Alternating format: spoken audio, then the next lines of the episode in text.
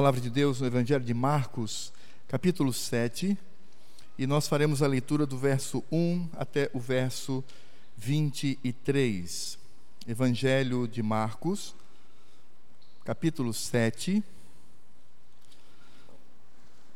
E eu farei a leitura do verso 1 ao verso 23, e os irmãos acompanhem, por gentileza, em silêncio, com a sua Bíblia. Marcos 7, de 1 a 23, diz assim a palavra do Senhor. Ora, reuniram-se a Jesus os fariseus e alguns escribas vindos de Jerusalém. E vendo que alguns dos discípulos dele comiam pão com as mãos impuras, isto é, por lavar, pois os fariseus e todos os judeus, observando a tradição dos anciãos, não comem sem lavar cuidadosamente as mãos, quando voltam da praça, não comem sem se aspergirem, e há muitas outras coisas que receberam para observar, como a lavagem de copos, jarros e vasos de metal e camas. Interpelaram-no os fariseus e os escribas: Por que não andam os teus discípulos de conformidade com a tradição dos anciãos, não, mas comem com as mãos por lavar? Respondeu-lhes: Bem profetizou Isaías a respeito de vós, hipócritas, como está escrito: Este povo honra-me com os lábios, mas o seu coração está longe de mim. Em vão me adoram, ensinando doutrinas que são preceitos de homens. Negligenciando o mandamento de Deus, guardais a tradição dos homens. E disse-lhes ainda: Jeitosamente rejeitais o preceito de Deus para guardardes a vossa própria tradição Pois Moisés disse: Honra teu pai e a tua mãe, e quem maldisser a seu pai ou a sua mãe será punido de morte. Vós, porém, dizeis: Se um homem disser a seu pai ou a sua mãe aquilo que poderias aproveitar de mim, é corbã, isso é oferta para o Senhor. Então o dispensais de fazer qualquer coisa em favor de seu pai ou de sua mãe, invalidando a palavra de Deus pela vossa própria tradição que vós mesmos transmitistes e fazeis muitas outras coisas semelhantes. Convocando ele de novo a multidão, disse-lhes: Ouvi-me todos e entendei. Não há fora do homem Nada há fora do homem que, entrando nele, o possa contaminar, mas o que sai do homem é o que contamina. Se alguém tem ouvidos para ouvir, ouça. Quando entrou em casa, deixando a multidão, os seus discípulos o interrogaram acerca da parábola. Então lhes disse: Assim vós também não entendeis? Não compreendeis que tudo o que fora, tudo o que de fora entra no homem não pode, não o pode contaminar? Porque não lhe entra no coração, mas no ventre, e sai para o lugar escuso. E assim considerou ele puro todos os alimentos. E dizia: O que sai do homem, isso é o que o contamina. Porque de dentro do coração dos homens é que procedem os maus desígnios, e a, prostituição, os furtos, os homicídios, os adultérios, a avareza, as malícias, o dolo, a lascívia, a inveja, a blasfêmia, a soberba, a loucura. Ora, todos estes males vêm de dentro e contaminam o homem. Meus irmãos, nós estamos agora entrando no capítulo 7 do Evangelho de Marcos, evangelho que temos estudado aqui, temos exposto aos domingos, nos cultos solenes, no dia do Senhor. E nós terminamos a sessão que falava da pregação do Evangelho. A pregação do Evangelho é praticamente o capítulo 6 inteiro, quando todos os acontecimentos de alguma forma apontam para a ação de pregar, quer da parte do Senhor Jesus, quer da parte dos discípulos. E agora no capítulo 7, nós entramos numa sessão que poderíamos chamar de perseguição dos líderes religiosos. É claro que esta perseguição dos líderes religiosos não começa aqui, mas ela começa no capítulo 2, do verso 23 ao verso 28. E depois no capítulo 3, verso 1 a 6. E nesses textos nós temos ali envolvido a cura de um homem no dia de sábado, e temos também ah, o Senhor Jesus falando acerca do sábado, e a palavra de Deus diz então que as autoridades religiosas elas se mancomunaram a Herodes para tentar destruir a Cristo. a matá-lo, porque não suportavam a sua pregação. E as escrituras então dizem que estes homens eles mandavam espiões de Jerusalém. Eles possuíam uma comitiva e uma escala de pessoas que enviavam para acompanhar Jesus, que estava ao norte ainda, ali em Cafarnaum.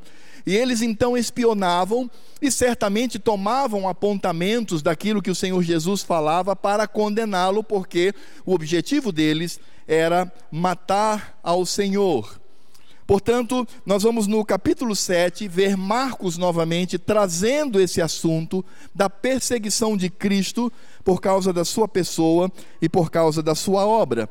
E aqui então, nós temos o embate entre os fariseus e Cristo.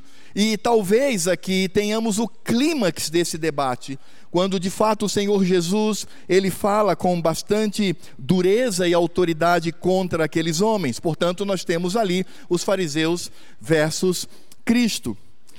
E meus irmãos, quando nós estamos diante desse texto, nós precisamos primeiro entender o que esse texto não está dizendo. Infelizmente, pessoas têm manipulado essa porção das Escrituras para trazer um ensino que é estranho ao Evangelho. E nós precisamos, como introdução, entender esses pontos. Por exemplo, esse texto aqui, ele não está falando de Cristo versus teologia. Algumas pessoas insistem em dizer que teologia sistemática é algo chato, é algo que vai petrificar o coração, é algo que vai endurecer a pessoa, e aí eles dizem: está vendo aqui, o Senhor Jesus está contra é, a teologia daqueles homens. Não é isso. O que nós vamos encontrar aqui, de fato, é o embate entre uma teologia carnal e a teologia do Evangelho. Mas esse texto ele não está descredenciando. É tolice isso, é bobagem isso, quando pessoas crentes dizem não gostar de teologia, porque ela mesmo, quando diz que não gosta de teologia, ela já está vivendo uma teologia que é antiteologia. Portanto, esse texto não se presta a isto. Como também aqui nós não temos o embate entre Cristo e a religião. Algumas pessoas, de maneira errada, também é, equivocada, falam que Jesus não é religião, o Evangelho não é religião é, e que o Evangelho é Cristo. Isso é uma coisa muito estranha. As Escrituras no Novo Testamento falam sobre religião. Tiago cita por duas vezes esse termo que é corretamente traduzido. Inclusive, ele fala da falsa religião e da verdadeira religião. As escrituras elas mostram claramente que religião é algo que nós vivemos, o cristianismo, o evangelho é uma religião. Portanto, aqui não há o embate entre Cristo e religião, mas há o embate entre uma religião carnal e a religião do evangelho, ou como nós poderíamos chamar da verdadeira religião. O terceiro equívoco que as pessoas utilizam aqui e em outros textos principalmente aqueles que são de matiz dispensacionalistas, eles acham que Cristo aqui, ele de alguma forma está descredenciando a lei do Velho Testamento. Isso também não é verdade. Não há aqui um embate entre Cristo e a lei de Moisés. A lei de Moisés, obviamente, ela deixou de existir, mas é, na sua cerimônia, e na sua civilidade, ou seja, as leis civis e cerimoniais, essas não existem mais, porque não fazem mais sentido, porque para aquele que elas apontavam, chegou. Então não há mais por que ter estas leis. Mas a lei moral, como assim? Como dizer que não tem mais força não ter outros deuses diante do Senhor? Ou a proibição de fazer ídolos? Ou não dizer o seu nome em vão? Ou não guardar o dia do Senhor, ou não honrar pai e mãe, e por aí vai. Portanto, de forma nenhuma, em nenhum lugar do Novo Testamento a lei prescreveu, até porque Velho Testamento não é a época da lei e Novo Testamento é a era da graça. Os irmãos acham que os nossos irmãos em Cristo lá no Velho Testamento foram salvos por quê? Pela lei? Ora, se assim o digo, eu estou afirmando que a salvação vem pelas obras, isso é uma blasfêmia contra o Senhor. Não, não, aqui não há o embate entre Cristo e lei, aqui há o embate entre a tradição carnal e a lei de Deus, a lei do Evangelho. É isto que nós encontramos. E, consequentemente, nós não temos aqui o embate entre Cristo e a letra. Algumas pessoas gostam muito de utilizar aquela expressão de Paulo: a letra mata, mas o espírito edifica, esquecendo que Paulo não está utilizando lei aí como a lei moral de Deus, mas ele está falando das tradições judaicas que os judeus impunham, forçavam sobre os cristãos. Portanto, aqui não há o embate entre Cristo e as sagradas letras. O que há o, o embate aqui está na letra carnal, na letra humana que vem do pecado e as sagradas letras, a lei do Senhor, a santa lei que está contida nas Escrituras. Por isso que nós vamos encontrar aqui o grande debate de Cristo, e tendo dito o que o texto não é, já começamos a entender o que se passa aqui. Mas é claro que o texto ele não trata apenas do debate de Jesus com os líderes religiosos, mas nós temos o debate de Cristo com os líderes religiosos, depois ele fala ao povo e por fim ele conversa com os discípulos. E em todo esse processo nós vamos perceber que Cristo vai combater uma natureza moral, humana, carnal que se manifesta o que Cristo vai mostrar é que nós, mesmo conhecendo as Escrituras, mesmo o conhecendo, mesmo caminhando com Ele, nós temos a tendência de criar ídolos, leis, preceitos, regras, costumes que são estranhos ao Evangelho. E quando uma igreja ela não está firme na doutrina do Senhor, quando ela não está firme nas Escrituras, ela tem a tendência de se descaracterizar e descaracterizar o Evangelho. Como os irmãos têm visto, o evangelicalismo no Brasil está difícil. As igrejas hoje, em nome de uma vontade de Deus que não é verdadeira, não Senhor Deus, mas imputar a Ele essa vontade, têm costumes estranhos, hábitos no culto que não estão nas Escrituras.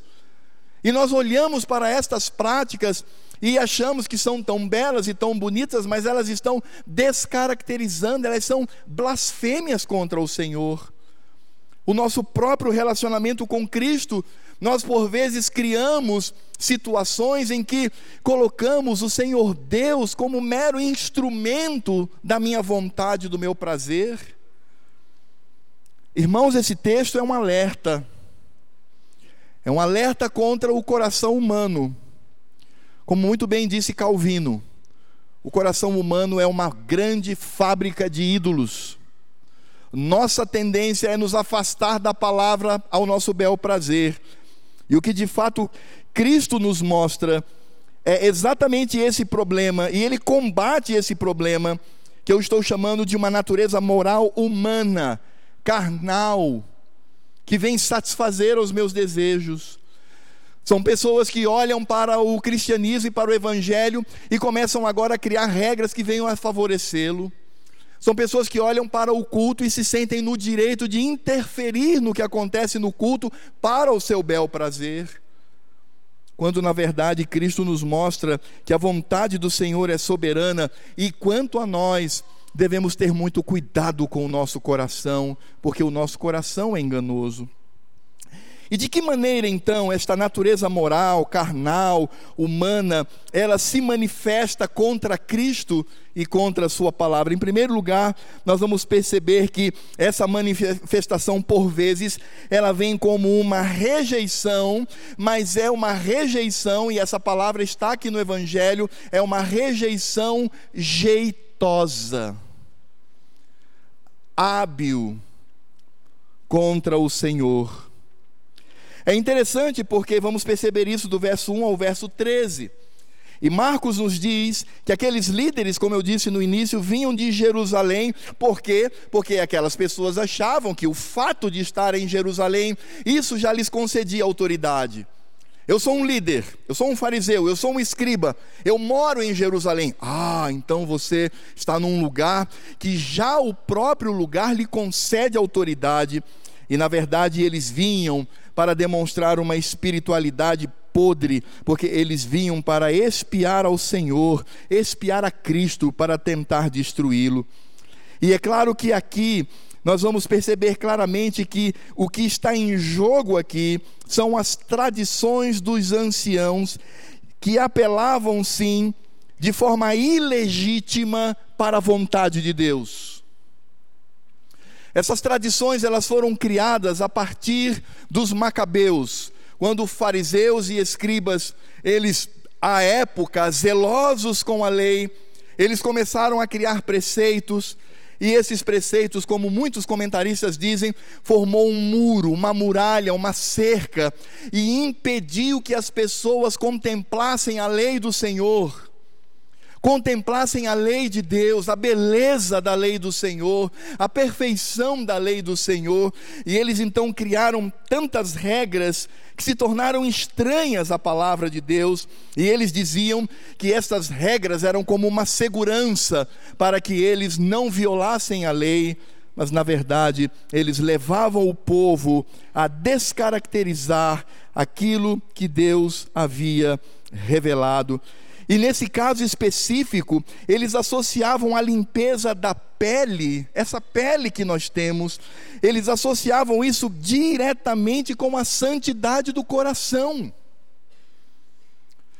Ou seja, eles achavam que a externalidade era poderosa o bastante para também santificar o coração, eles invertiam. Eles não percebiam que é primeiro o coração, e isso se manifesta nas práticas. Não, eles diziam que as práticas tinham poder para santificar o coração humano. Eles diziam então que o hábito de lavar as mãos antes de comer trazia santidade ao coração do indivíduo.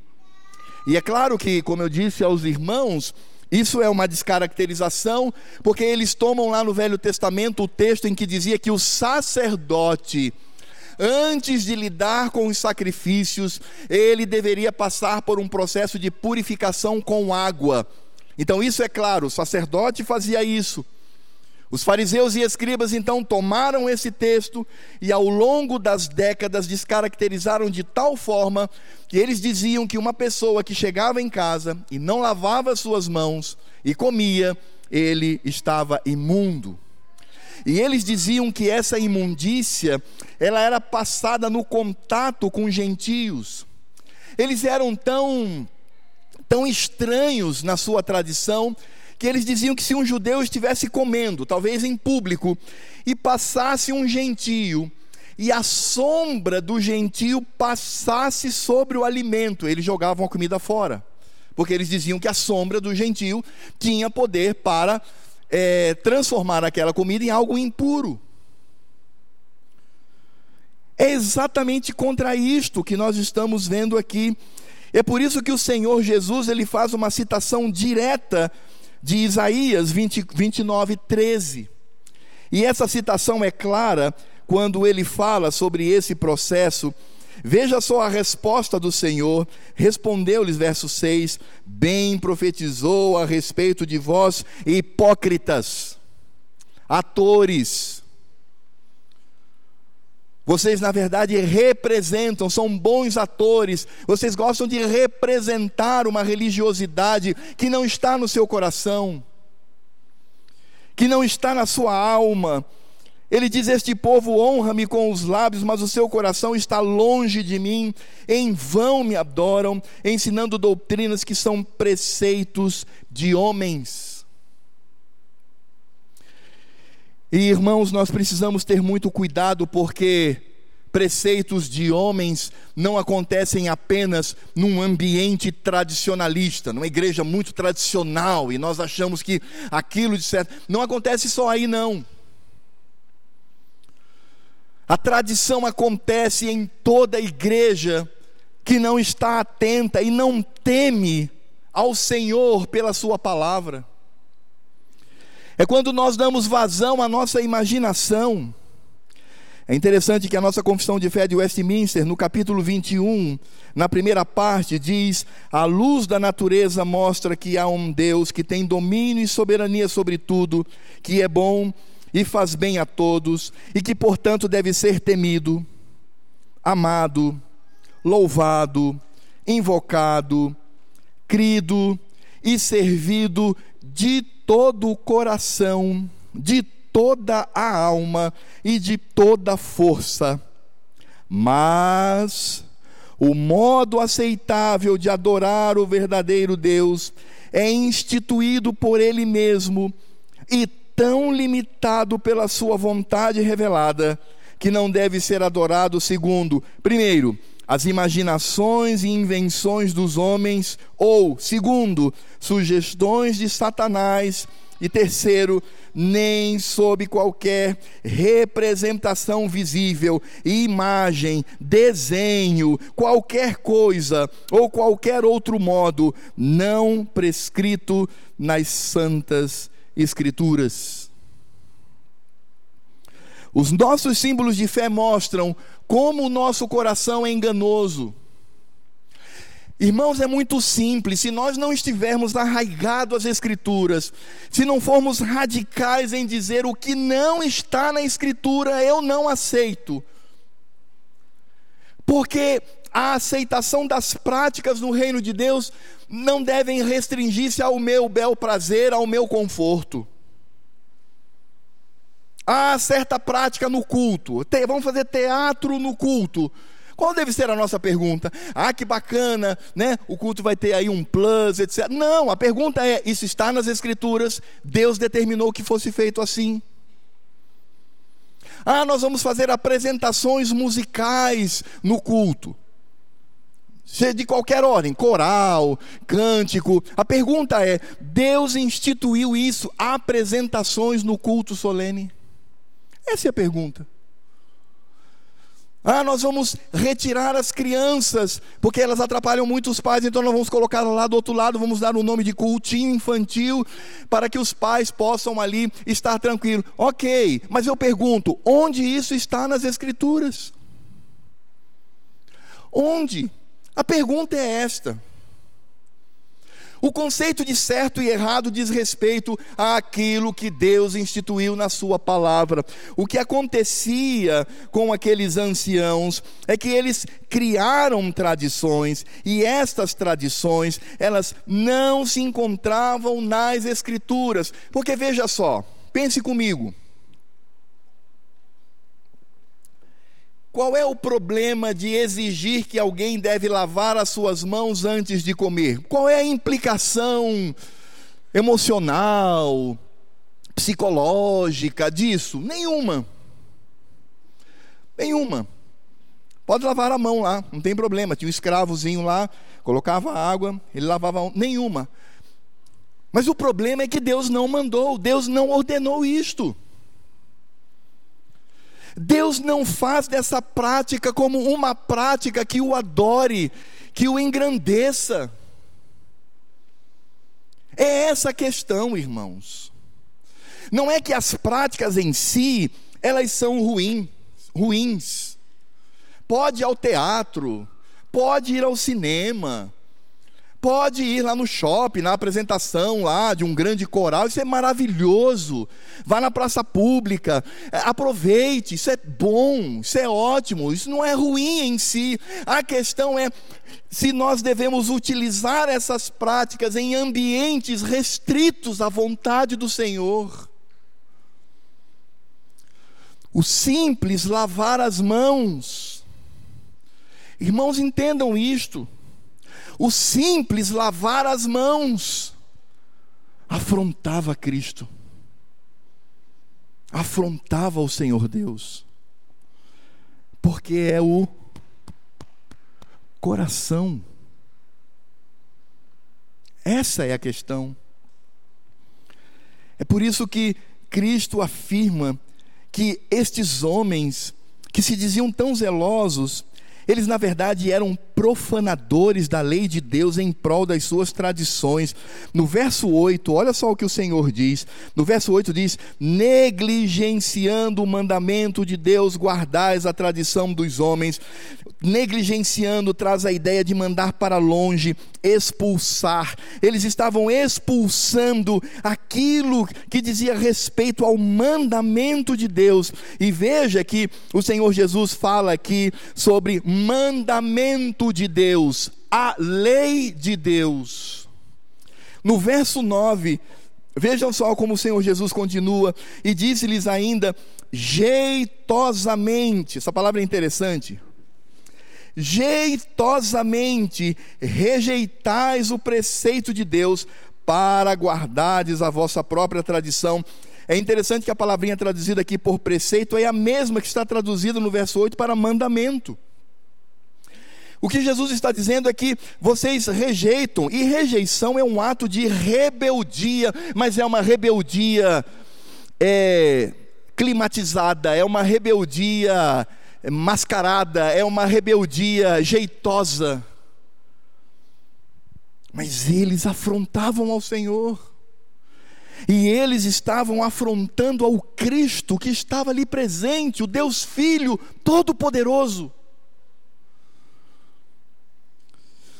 É por isso que eles estão, na verdade, como diz o verso 13, invalidando a palavra de Deus pela vossa própria tradição, que vós mesmos transmitistes, e fazei muitas outras coisas semelhantes, invalidar é enfraquecer. Eles estavam desconsiderando a palavra de Deus. Ah, não, mas certa prática é muito legal, mas isso não tem nas Escrituras. Ah, não seja tão radical assim. Sabe por que, que é legal? É porque eu gosto. Eu não estou fazendo isso para Deus, eu estou fazendo porque eu gosto dessas práticas, elas me fazem bem, fazem com que minha vida com Deus seja uma vida mais interessante, fazem com que o culto seja um culto mais, entre aspas, alegre. E o Senhor Jesus diz que a prática daqueles homens, o simples lavar as mãos antes das refeições, eles, olha só que peso, irmãos eles negligenciavam, rejeitavam e invalidavam a lei do Senhor e a sua palavra. É interessante porque essa palavra jeitosamente, sabe o que significa essa palavra utilizada por Marcos aqui? Essa palavra significa belo, algo desejável, que tem aparência honrosa, que tem aparência de pureza, que tem aparência de santidade. Vejam, Jesus diz assim no verso 9: jeitosamente, ou seja, dando a aparência de algo que é belo, aceitável, palatável, que tem aparência de honra, de pureza e de santidade. É dessa maneira que vocês destroem a vontade de Deus. E na verdade, esse jeitosamente, algo belo, me permitam repetir, aceitável, com aparência de honra, de pureza e de santidade, estavam profanando a Cristo. Cristo estava sendo profanado. Porque eram tradições humanas, tão neutras, tão insignificantes na sua prática, tão tranquilas, levaram Cristo à ira. E é interessante porque o Senhor Jesus ele nos dá um exemplo aqui. Ele fala de corban. Corban é uma palavra que Marcos toma, e Mateus também, tomam diretamente do hebraico. Essa palavra é hebraica, korban. Ela está lá. E por que Jesus utiliza essa prática? Como que ele vai demonstrar, embora eu acredite que aqueles líderes nem entenderam, mas por que, que o Senhor Jesus vai tomar essa prática? E é interessante porque o Senhor Jesus, no verso 10, diz: Pois Moisés disse: Honra teu pai e a tua mãe, e quem maldisser a seu pai e a sua mãe será punido de morte. Verso 11: Vós, porém, dizeis que se um homem disser a seu pai ou a sua mãe aquilo que poderias aproveitar de mim é corbã, isto é, Marcos já dá a tradução, oferta para o Senhor, então o dispensais de fazer qualquer coisa em favor de seu pai ou de sua mãe, invalidando a palavra de Deus, a lei de Deus, pela vossa própria tradição, que vós mesmos transmitistes e fazeis muitas outras coisas semelhantes. A pergunta é: por que Jesus utilizou o exemplo de Corban? É muito simples. No Velho Testamento, quando nós fazemos um estudo, onde aparecem todas as vezes a palavra corban, a palavra corban ela está diretamente ligada ao altar do sacrifício. Vejam que coisa linda. Corban era uma palavra hebraica para oferta, uma oferta para o Senhor de um animal ou de elementos que faziam parte do sacrifício para expiação de pecados. Isso era corban. Então significa dizer que corban era uma prática dos judeus que apontava diretamente para o sacrifício de Cristo. Corban no Velho Testamento aponta para a cruz. Porque os animais, as oblações, os elementos que são colocados no altar, no Velho Testamento, todos eles apontavam para uma pessoa. Não eram um fim em si mesmo, mas apontavam para o Cordeiro de Deus. Portanto, a palavra corban era uma palavra que estava intimamente ligada à obra de Cristo. Acontece que com o tempo essa palavra ela se tornou não apenas algo ligado ao sacrifício, mas após as Escrituras, não nas Escrituras, não no Velho Testamento, mas após a escrita do Velho Testamento, essa palavra ela começou a ganhar a conotação de consagração de qualquer pessoa. Então, eles já começam a descaracterizar a palavra. O que, que é corban? Um idoso poderia dizer: Ah, meu filho, corban está ligado ao sacrifício a expiação dos pecados. E aí o jovem dizia: Não, vovô, você está enganado. O corban é qualquer oferta para Deus. Vejam como eles começam a descaracterizar ao longo do tempo. E aí então, meus irmãos, os fariseus e escribas transformaram esta palavra corban numa palavrinha mágica. É isso mesmo que você está ouvindo numa mágica. Sabe por quê? E eu vou dar aqui alguns exemplos. Vamos supor que na época de Cristo alguém devia a você uma grande quantidade de dinheiro. E aí essa pessoa não pagava. E aí a pessoa que deveria receber essa dívida, ele dizia: Eu tenho que tomar alguma atitude para essa pessoa me pagar, porque senão eu vou sair, no, vou ficar no prejuízo. Ela chegava para a pessoa que divide e dizia assim: Olha, eu quero dizer uma coisa para você. O dinheiro que você me deve é corban. Se o devedor era um judeu, ele ficaria apavorado, porque agora ele sabia que o problema não era mais com o camarada, mas era um problema direto com o Senhor. Ele manipulava Deus, colocando o Senhor Deus no processo para satisfação própria. Ou o contrário, eu estou devendo para alguém, e essa pessoa chega para mim e diz assim: Olha, eu soube que você ganhou uma herança, você tem dinheiro aí, você tem que me pagar. Aí eu dizia: Ah, eu não posso pagá-lo. Por quê? Porque essa minha herança, esse meu dinheiro é corban. E aquele judeu que viera me cobrar dizia: Não, não, não, eu não vou nem mexer nisso. Se tornou uma palavrinha mágica uma palavrinha para satisfazer o pecado do coração humano. É por isso que o Senhor Jesus ele faz aqui um contraste tão triste porque quando alguém queria quebrar o quinto mandamento, ele tinha dinheiro, seu pai estava necessitado, e seu pai dizia: Filho, eu estou passando fome, eu preciso de ajuda, eu preciso que você cumpra o quinto mandamento. É um direito dos pais. O filho estufava o peito, e para se ver livre daquilo, ele dizia: Papai, o meu dinheiro é corban. E o pai saía cabisbaixo sem contestar. E Jesus diz: O que, é que está acontecendo aí? Vocês estão invalidando a lei de Deus, vocês estão destruindo a vontade do Senhor em benefício próprio.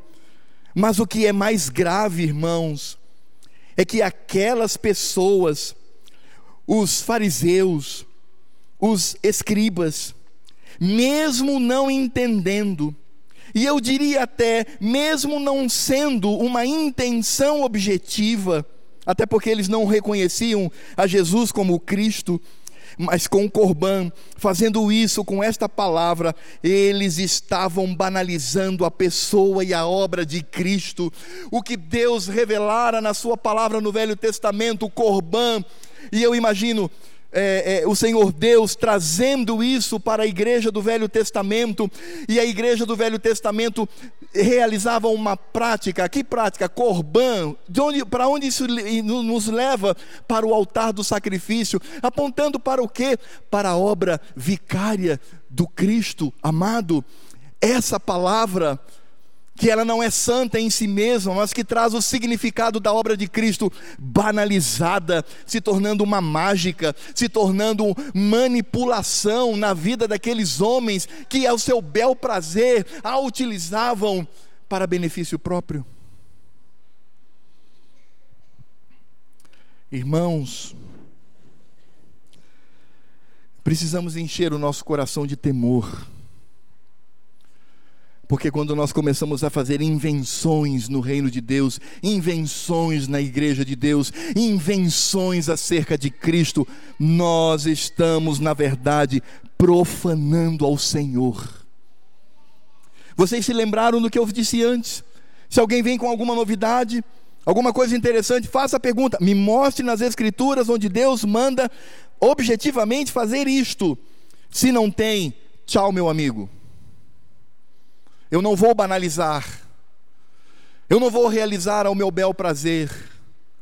Porque o que eu quero não é profanar a Cristo, mas eu quero engrandecer ao Senhor. Aqueles judeus profanavam a Deus Filho, banalizando o corban, a oferta do sacrifício.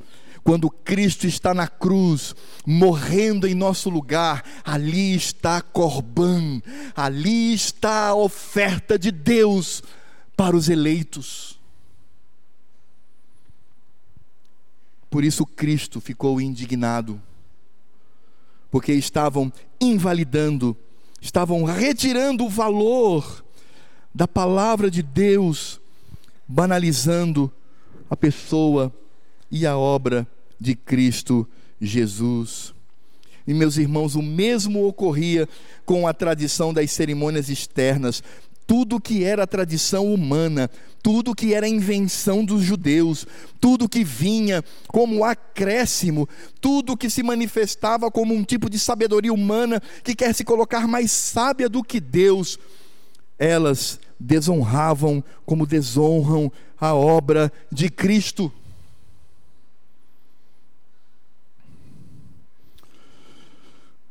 É por isso que o evangelicalismo no Brasil está essa tristeza.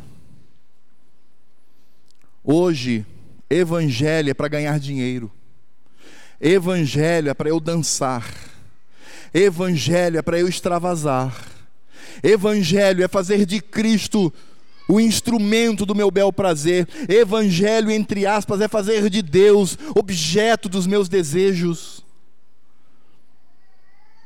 Precisamos encher o nosso coração de temor e entender que essa desfiguração, ou como tenho dito, essa natureza moral, humana, carnal e pecaminosa, ela por vezes se manifesta em uma rejeição, em uma atuação muito jeitosa para desonrar a Cristo. É por isso, meus irmãos, que nós vamos perceber do verso 14 ao verso 18, na primeira parte, que mais uma vez, agora não mais na pessoa dos líderes, mas na pessoa dos discípulos, nós vamos perceber claramente que o coração daqueles homens estava endurecido diante do Senhor. Então, essa natureza moral, humana, carnal, pecaminosa, que desonra a Cristo, ela também se manifesta num coração endurecido. É interessante porque a palavra do Senhor Jesus para aquele povo, que começa no verso 14, convocando ele de novo a multidão, estou lendo o verso 14, disse-lhes: Ouvi-me todos e entendei. Não há fora do homem que entrando nele o possa contaminar, mas o que sai do homem é o que o contamina. Se alguém tem ouvidos para ouvir, ouça. E veja só como Marcos ele identifica essa palavra do Senhor. Quando entrou em casa, deixando a multidão, os seus discípulos o interrogaram acerca da parábola. Nós já sabemos que Cristo fala por parábolas, conforme aquilo que já estudamos no capítulo 4. Abra lá, Marcos capítulo 4, só vire uma página, do verso 11 ao verso 13. Está muito claro aqui. O Senhor Jesus demonstra por que ele falava por parábolas. Nós sabemos que Jesus falava por parábolas para que as pessoas não entendessem e não se convertessem. Diz assim, Evangelho de Marcos, capítulo 4, a partir do verso 11, de 11 a 13, diz assim: E ele lhes respondeu: A vós outros é dado conhecer o mistério de Deus, do reino de Deus, mas aos de fora tudo se ensina por meio de parábolas, para que, vendo, vejam e não percebam, e ouvindo, ouçam e não entendam, para que não venham a converter-se e haja perdão para eles. Então, quando o Senhor Jesus ele chama a multidão, e nós vimos isso domingo passado, a maneira como o Senhor Jesus, ele, ele e esse, esse breve sermão, o Evangelho de João traz um sermão mais detalhado que escandalizou o povo. O objetivo de Jesus era pregar o Evangelho de forma que eles não entendessem para não se converter. Isso nós já estudamos no capítulo 4. Mas o que eu quero chamar a atenção aqui é que os discípulos, mais uma vez, eles demonstram não entender nada acerca de Cristo e da sua obra. Porque acompanhe comigo, os discípulos estavam com Jesus no momento lá do debate com os fariseus. Vocês não lavaram as mãos. O Senhor Jesus traz todo aquele ensino que já vimos na primeira parte do sermão, e os discípulos ouviram. Depois o Senhor Jesus convoca a multidão e usa essa expressão que está ligado ao que ele havia falado com os líderes. Mas aqueles discípulos não entendiam nada acerca de Cristo e da sua obra. Como nós vimos no capítulo 6, verso 52, Vimos que o Senhor andava sobre as águas, mas Marcos detecta claramente dizendo, no verso 52 do capítulo 6, que vimos semana passada, porque não haviam compreendido o milagre dos pães, antes o seu coração estava endurecido. Eles não entendiam.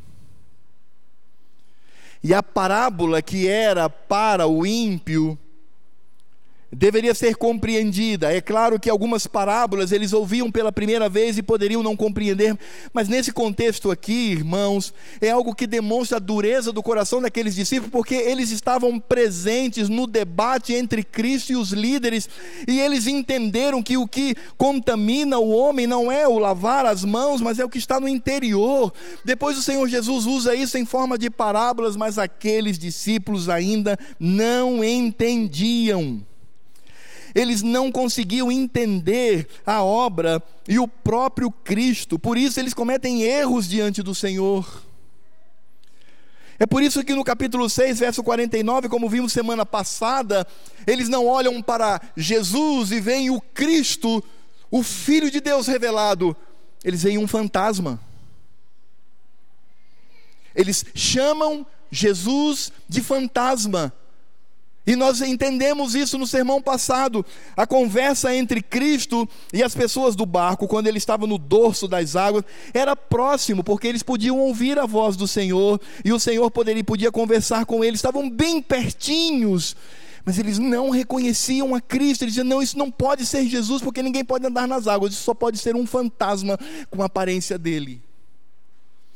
Coração duro Coração que ouve as Escrituras, mas não se submete, não quer entender. E nesse sentido, o Senhor demonstra que essa natureza moral humana, carnal, que rejeita jeitosamente a vontade do Senhor e que se manifesta também agora na pessoa dos discípulos com um coração duro. O Senhor Jesus mostra que essa natureza carnal humana ela vem do fundo do coração que é desesperadamente corrupto. A partir do verso 18, nós encontramos o Senhor Jesus na segunda parte. Ele diz assim: Vós também não entendeis, e ele continua dizendo: Não compreendeis que tudo o que de fora entra no homem não o pode contaminar, porque não lhe entra no coração, mas no ventre e sai para o lugar escuso. E assim considerou ele puro todos os alimentos. É interessante porque essa pequenina frase de Marcos também traz uma profundidade grande que depois é tratado lá no sonho de Pedro, naquele lençol que desce com os animais imundos e uma voz diz: come, mata esses animais e come. O Senhor Jesus está considerando aqui já esse processo. Mas no verso 20 diz: o que sai do homem, isso é o que contamina. E ele diz: porque de dentro do coração dos homens é que procedem os maus desígnios. Aí Cristo vai mostrar toda a violação da lei de Deus, toda a violação dos dez mandamentos, toda, toda a violação dos dez mandamentos. Ele diz assim: prostituição, furto, homicídio, adultério, avareza, malícias, dolo, lascívia, inveja, blasfêmia, soberba e loucura. Onde que isso está, meu irmão? Isso está na minha pele. Isso está em certas cerimônias. Isso está numa vida cujo compromisso é questionável com o Senhor Jesus? Não, isso está dentro do coração. O nosso coração, ele ainda é tendente a desonrar o Senhor. E isto significa dizer, irmãos, que o pecado não está em objetos inanimados. O pecado não está na bebida em si mesma, não está no fumo em si mesmo, não está na tatuagem em si mesma, não está na dança em si mesma, não está na roupa em si mesma, não está na família em si mesma, não está no trabalho em si mesmo, não. O pecado está no nosso coração quando nós utilizamos estes e outros objetos da vida, do cotidiano, de maneira pecaminosa, quando nós construímos ídolos no nosso coração. O seu trabalho, que é vocação do Senhor, que deveria ser utilizado apenas, apenas, eu repito, apenas para a glória de Cristo, pode se tornar um grande ídolo na sua vida.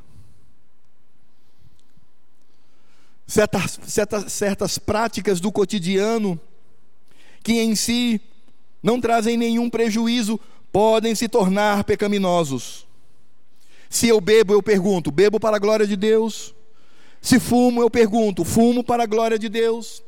Se faço uma tatuagem no meu corpo, eu pergunto: essa tatuagem é para a glória de Deus? Se eu danço, eu pergunto: essa dança glorifica o meu Senhor? A roupa que eu uso é para a glória de Cristo? Minha família, ela existe para glorificar o meu Deus, o meu trabalho é para o Senhor, o pecado reside no coração.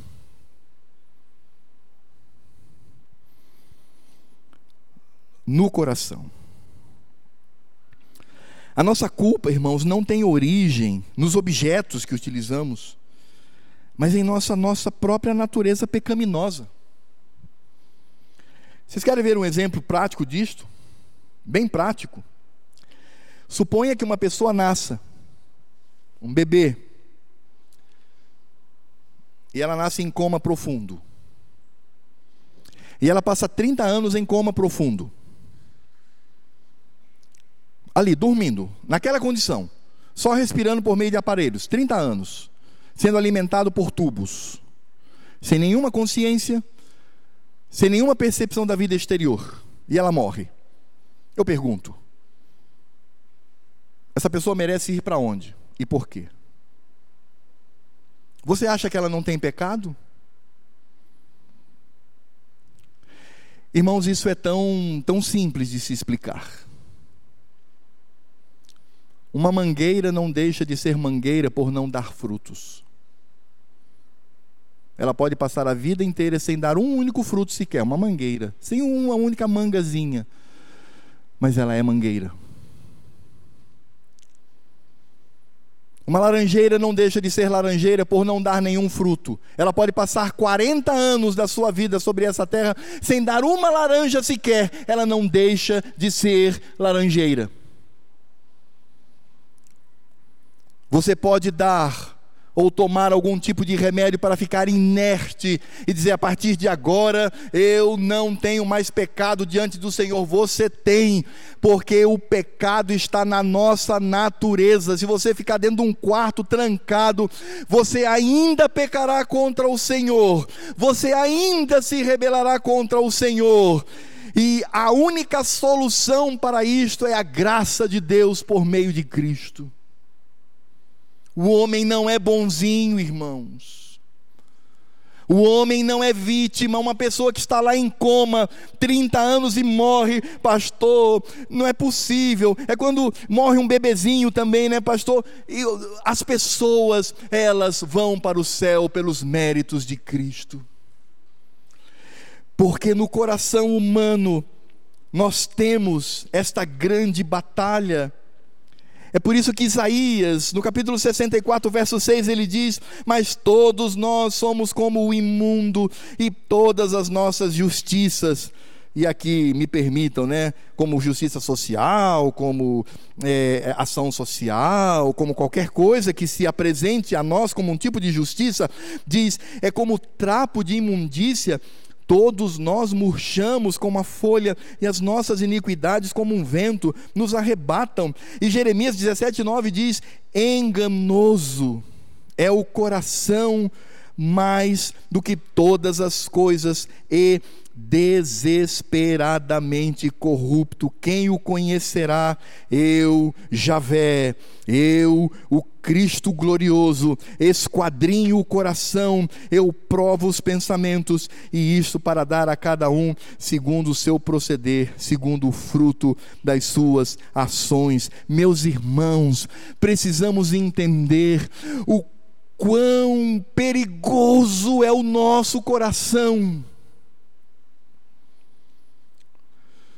Mas, pastor, quando alguém é convertido, ele não é mais escravo do pecado, é verdade.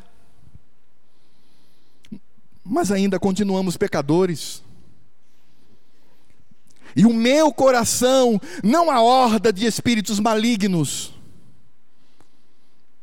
não a estrutura do mundo, é o meu coração. O nosso maior inimigo é o nosso coração e é contra ele que devemos lutar todos os dias para a glória de Cristo. Enquanto eu não entender isto, irmãos, eu terei problemas na minha caminhada com Jesus.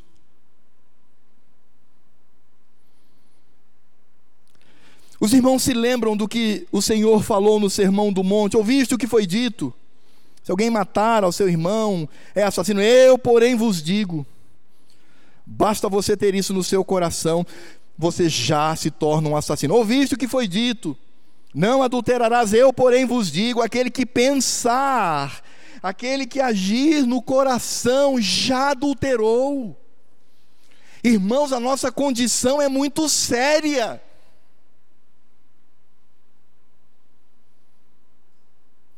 E se nós não temermos nós iremos desonrar a Cristo. Paulo ele não diz assim: a minha santidade é como um parte temático, eu vou lá e me divirto, eu danço, eu fico alegre.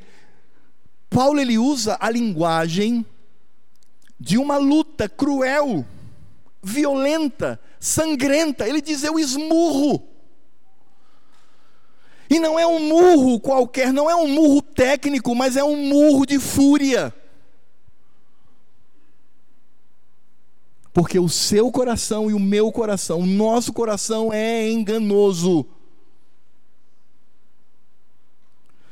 E é aí que nós entendemos como precisamos de Cristo quando Ele nos revela. Deus vê o nosso coração. Sabia que Deus está vendo o seu coração agora, nesse momento, meu irmão, e o meu também. E como isso me faz tremer, porque eu não mereço estar neste lugar. Só estou por causa da graça de Cristo. Você, meu querido irmão, minha querida irmã, jovens, adolescentes, crianças, vocês não merecem estar aqui nesse lugar. Estão por causa da graça de Cristo.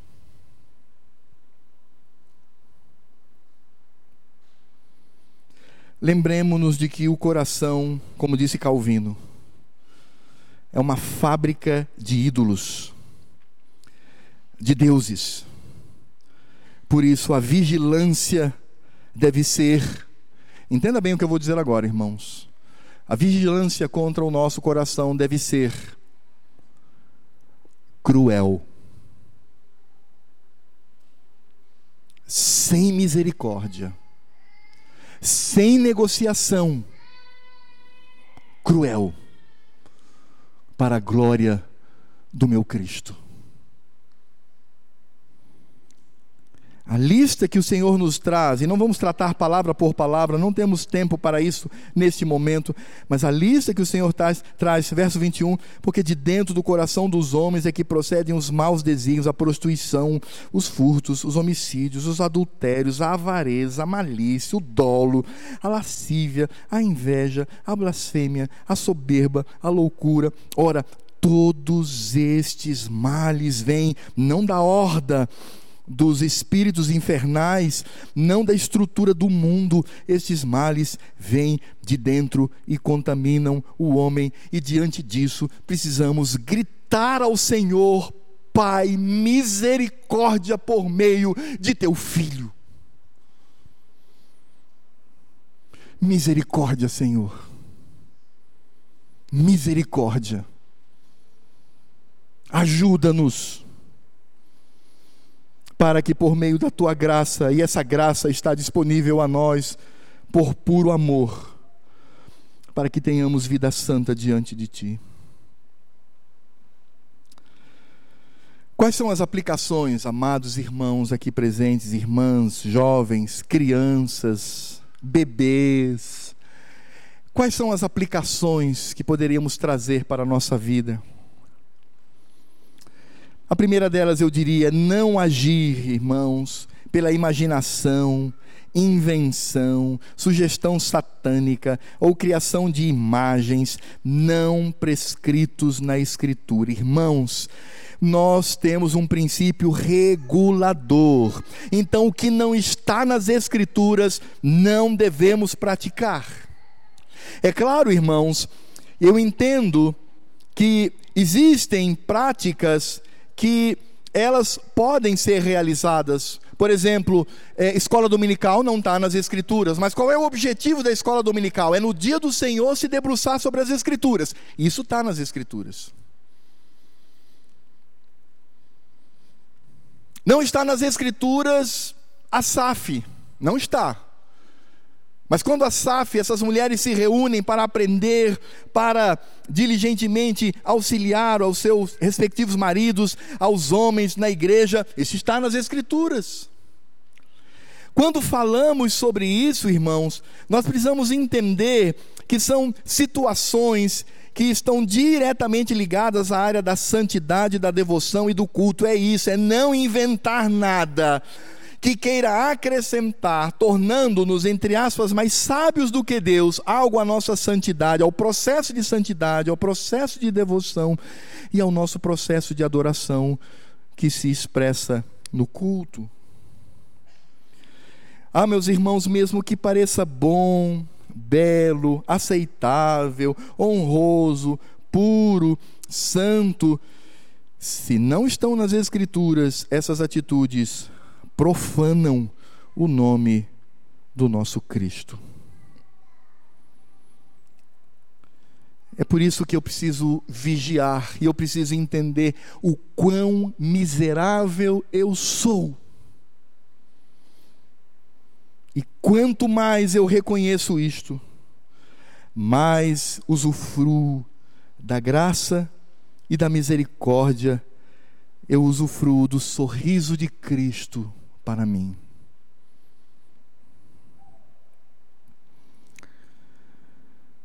Irmãos, nós precisamos clamar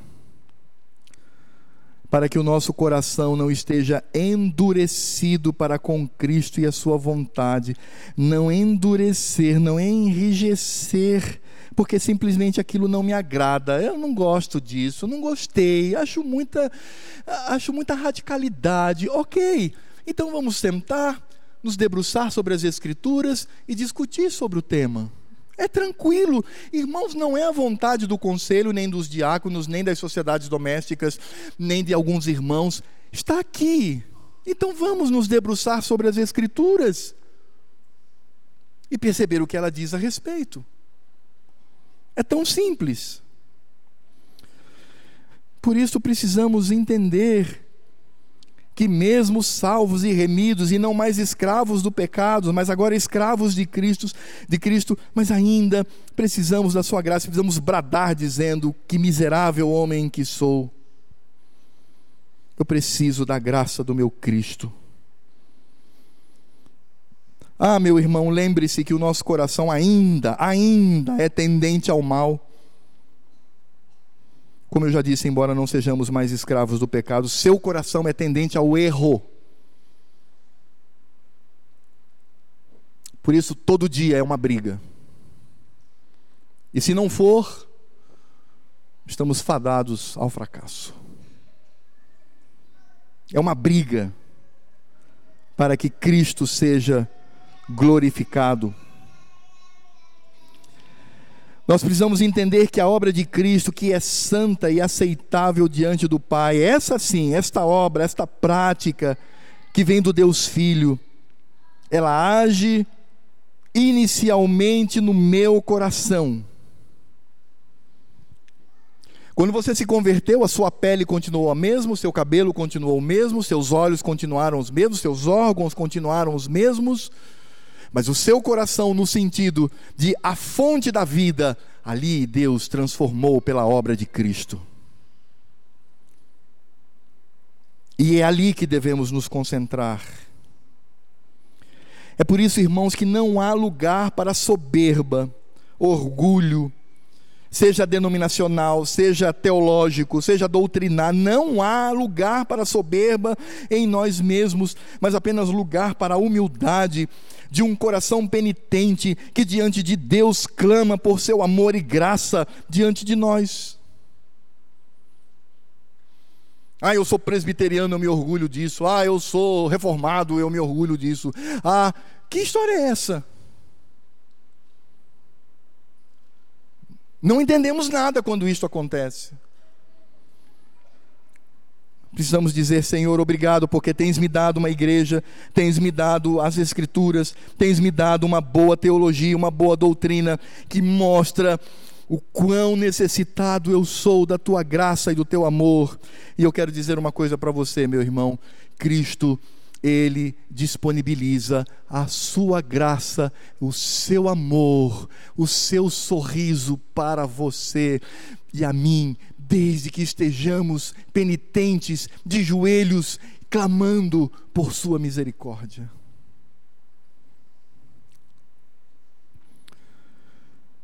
E eu encerro dizendo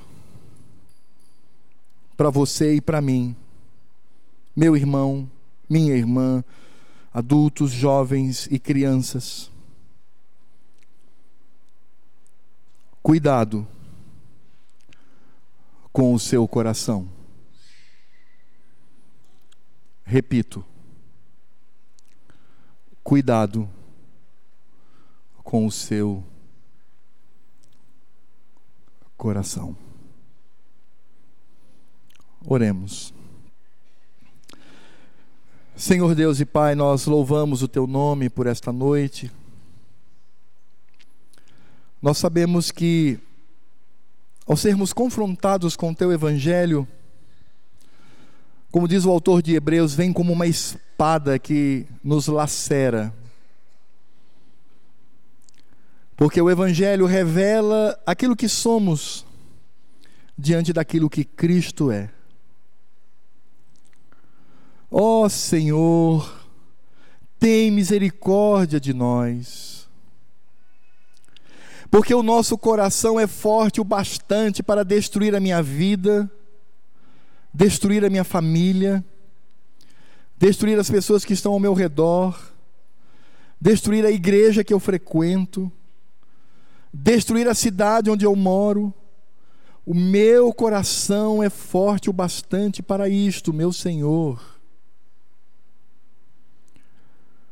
Por isso, cria em nós um coração puro. Cria em nós um espírito de humilhação, um coração penitente, desejoso em dizer: Senhor, tem misericórdia de mim. Tem misericórdia de mim, meu Senhor.